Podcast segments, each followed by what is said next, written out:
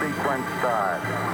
Six, five, four, three, two, one, zero. All engine running. Bienvenidos otra vez a su podcast favorito de ciencias y tecnología. Yo soy su host Rochinos y gracias por acompañarnos.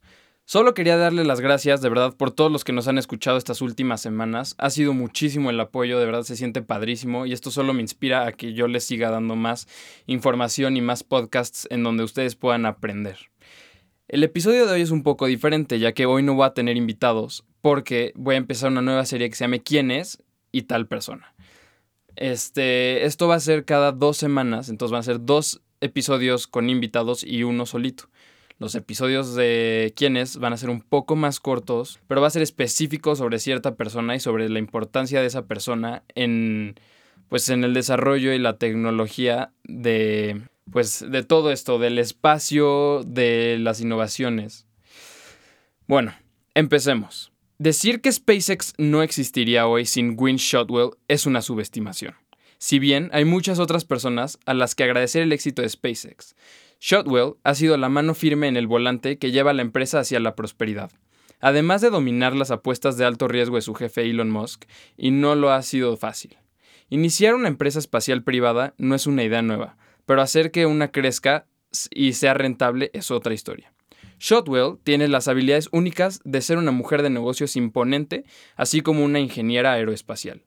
Cuando Musk molesta a la competencia con un tweet o una declaración al azar, Shotwell está ahí para hablar por teléfono con los clientes, suavizar las cosas con ellos y asegurarles que todo está bajo control, que ella tiene todo el control.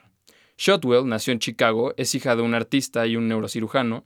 Según su madre, quería que se convirtiera en ingeniera, pero Shotwell pensó que esas personas solo conducían trenes, por lo que para ayudar a su hija a entender lo que hacen, su madre la llevó a un evento de la Sociedad de Mujeres Ingenieras.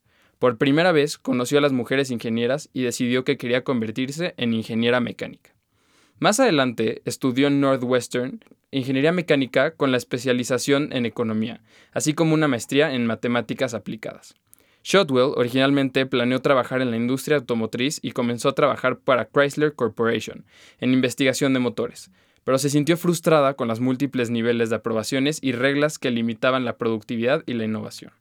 Luego se cambió a Aerospace Corp durante 10 años para aprender el negocio de las contratistas de defensa, donde fue ingeniera térmica y gerente de proyectos. No estaba obteniendo la experiencia práctica que quería, sentía que solo estaba escribiendo artículos. En un esfuerzo por obtener más experiencia práctica en la construcción y diseño de cohetes, se cambió a Microcosm, una pequeña empresa espacial cuya misión era diseñar y construir cohetes y piezas de bajo costo. Este es el lugar donde aprendió posiblemente las lecciones más importantes que le beneficiarían más adelante en SpaceX. En este trabajo aprendió a dirigir un equipo de personas, pero posiblemente lo más importante es que aprendió a vender productos aeroespaciales al gobierno y a las grandes empresas. Usando su, su, conversación directa, inteligencia y confianza, desarrolló una reputación como una fuerte vendedora. Al mismo tiempo de que esto estaba sucediendo, Elon Musk estaba en las primeras etapas desarrollando una empresa revolucionaria que pronto se conocería como Space Exploration Technologies. Nosotros lo conocemos fácilmente como SpaceX. Para conseguir dinero en efectivo para su nueva puesta en marcha, necesitaba, seriamente un talento en desarrollo empresarial que supiera lo que estaba haciendo como ingeniero. El primer empleado de SpaceX, Hans Koengsman, sabía que su antigua colega Gwynne Shotwell quería trabajar para una empresa que realmente haría algo para revolucionar la industria de los lanzamientos espaciales. Entonces organizó una reunión entre los dos innovadores. Pronto se convirtió en la empleada número 7 de SpaceX como jefa de desarrollo comercial y de inmediato se le asignó la tarea de vender algunos cohetes. A pesar de que esos cohetes no existían, no habían volado antes y ahora tenía un nuevo jefe que constantemente hacía promesas y predicciones que serían imposibles de lograr. Por lo que Gwyn solo tenía el potencial de SpaceX para vender, lo que resultó ser complicado. En cualquier caso, comenzó a mover algunos hilos y comenzó a reunirse con las agencias de gobierno de los Estados Unidos y las compañías de satélites para comenzar a persuadirlos de reservar lanzamientos en su cohete Falcon 1 aún sin volar. Después de recibir varios nos, pudo convencer a la Agencia de Proyectos de Investigación Avanzada de Defensa, también conocida como DARPA, y una puesta en marcha de satélites de Malasia, para que invirtieran en sus primeros vuelos de desarrollo Falcon 1. Estaban ansiosos por ver si esta pequeña compañía de cohetes podía cumplir su promesa de precio, ya que prometían muy bajos precios comparado a lo que existía en el momento. Además de esos acuerdos, logró que la NASA le otorgara a SpaceX un contrato de 278 millones de dólares para comenzar a desarrollar un vehículo más grande que transportaría suministros a la estación espacial. También reservó alrededor de una docena de vuelos del Falcon 1 a otros clientes. Todo esto sucedió antes de que llegara a órbita el Falcon 1.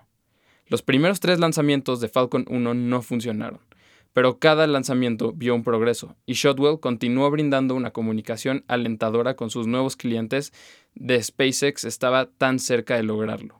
Shotwell se estaba convirtiendo rápidamente en la confidente más cercana de Elon, ya que generaba grandes ingresos y asumía los papeles más importantes de la empresa. Básicamente, ella era la que mantenía viva la empresa. Entonces, Musk le ascendió a presidenta y directora de operaciones de la empresa. En 2008, el cuarto lanzamiento de Falcon 1 fue un éxito y un gran impulso a la confianza de SpaceX. Tanto es así que la NASA le otorgó uno de los contratos de tripulación comercial que pagó a SpaceX 1.6 mil millones de dólares para desarrollar un vehículo calificado para la tripulación para acoplarlo a la estación espacial, junto con una docena de misiones de reabastecimiento.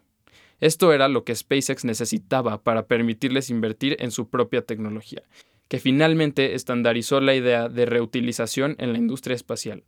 Shotwell ha estado al mando de SpaceX durante más de 10 años, siendo el puente entre Musk y su personal. Todo mientras se gana la reputación de ser la persona que puede traducir los ambiciosos objetivos de Musk en realidad. Ella toma las decisiones difíciles que dictan el futuro de la empresa, el actual vicepresidente de Mission Assurance, Hans Koenigsmann, una vez dijo, Elon dice que vayamos a Marte y ella dice, está bien, ¿qué tenemos que hacer para realmente llegar a Marte? SpaceX ha visto sus mayores logros bajo su mano firme y esto es solo el comienzo. Según Forbes, ella está en el lugar 49 de las mujeres más poderosas del mundo. Espero que hayan aprendido algo sobre el arma secreta ruda de SpaceX, Gwyn Shotwell. Como pueden ver, todos creemos que Elon Musk es el que tiene el control sobre todo, pero en realidad tiene muchísima gente atrás de él que lo apoya día con día para que su empresa y sus ambiciones se logren. Ella es un claro ejemplo de las mujeres que han tenido el interés y han salido adelante y han podido hacer cambios muy importantes en áreas como esta. Y pues si ella no es inspiración, pronto vendrá alguien que los inspire más. De verdad, les pido por favor que nos den follow en Spotify, que nos den follow en Instagram. De verdad nos está funcionando muchísimo. La gente que nos escucha, he recibido comentarios muy buenos, creo que les está gustando y eso me fascina y de verdad ver cómo podríamos hacer un cambio chiquito o grande en el futuro, pues me emociona. Y lograr tener invitados importantes en el futuro me, me, me, me, emociona aún más. Entonces, por favor, denle follow. Compartan el podcast con toda su familia, con sus primos, con sus novias, con sus novios. Y pues es un tema que está interesante y de verdad a cualquier persona le va a interesar, cualquier persona va a entenderlo. Y pues en especial estos de personas importantes, espero que aprendan un poco más de la historia, de cómo empieza toda la innovación, quiénes son personas importantes en el medio. Y pues inspirarlos. Como ya lo he dicho antes, mi meta es inspirarlos. Vamos a darle más en el futuro.